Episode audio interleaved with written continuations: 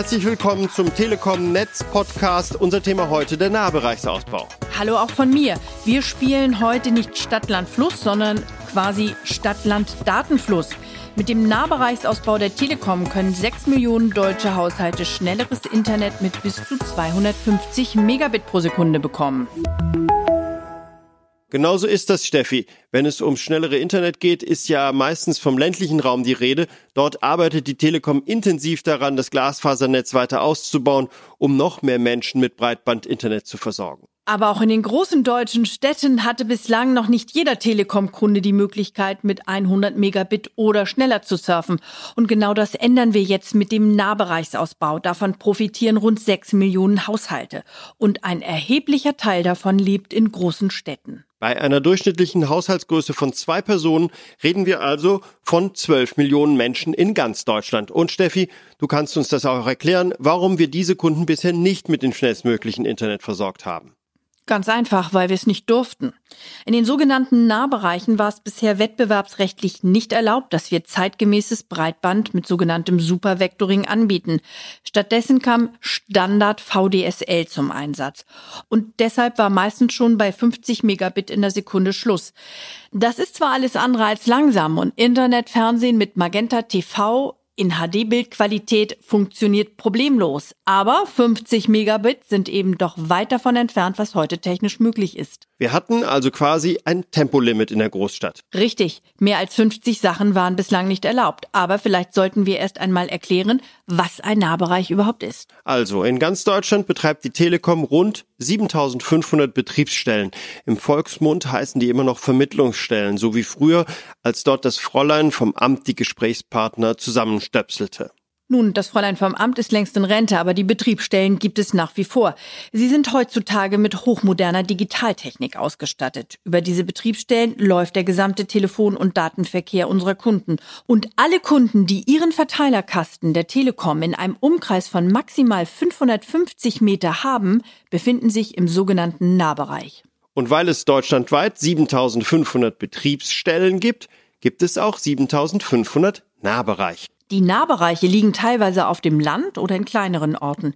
Aber in großen Städten haben wir besonders große Nahbereiche mit sehr vielen Kunden. Und die durften wir bisher nicht mit Supervectoring und mit den schnellstmöglichen Anschlüssen versorgen.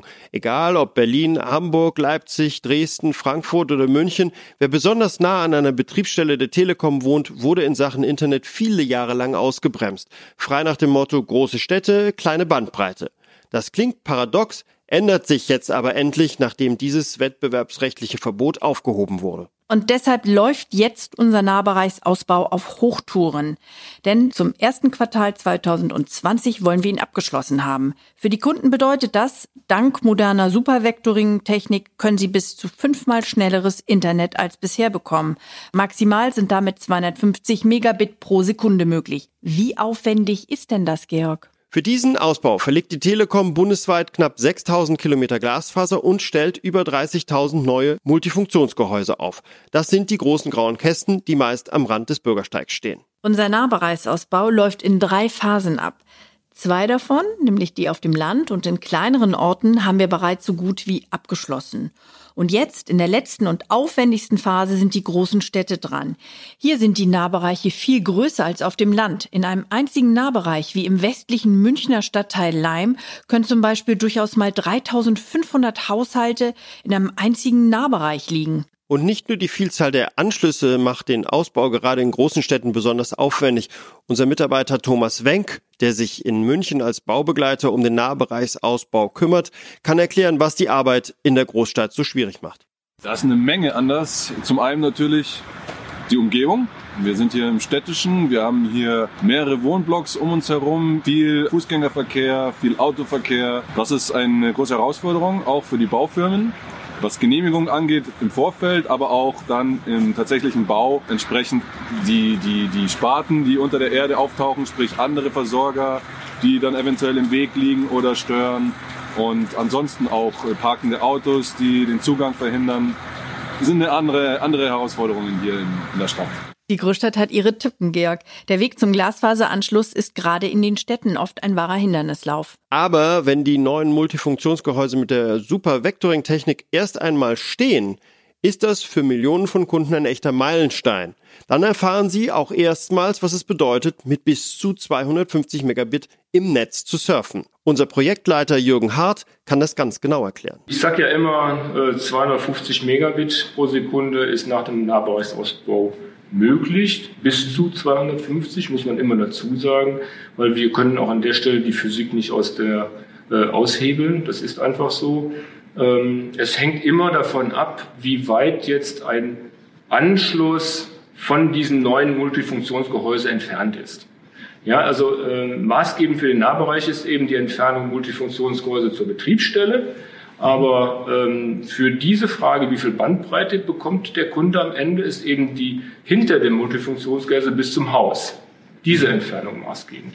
Und wenn diese Entfernung halt 6, 7, 800 Meter lang ist, äh, dann kann er keine 250 Megabit pro Sekunde mehr bekommen, sondern dann eben nur noch 100. Eins muss man aber auch deutlich sehen. Nach dem Aufstellen ist das Multifunktionsgehäuse, also der graue Kasten, zunächst komplett leer.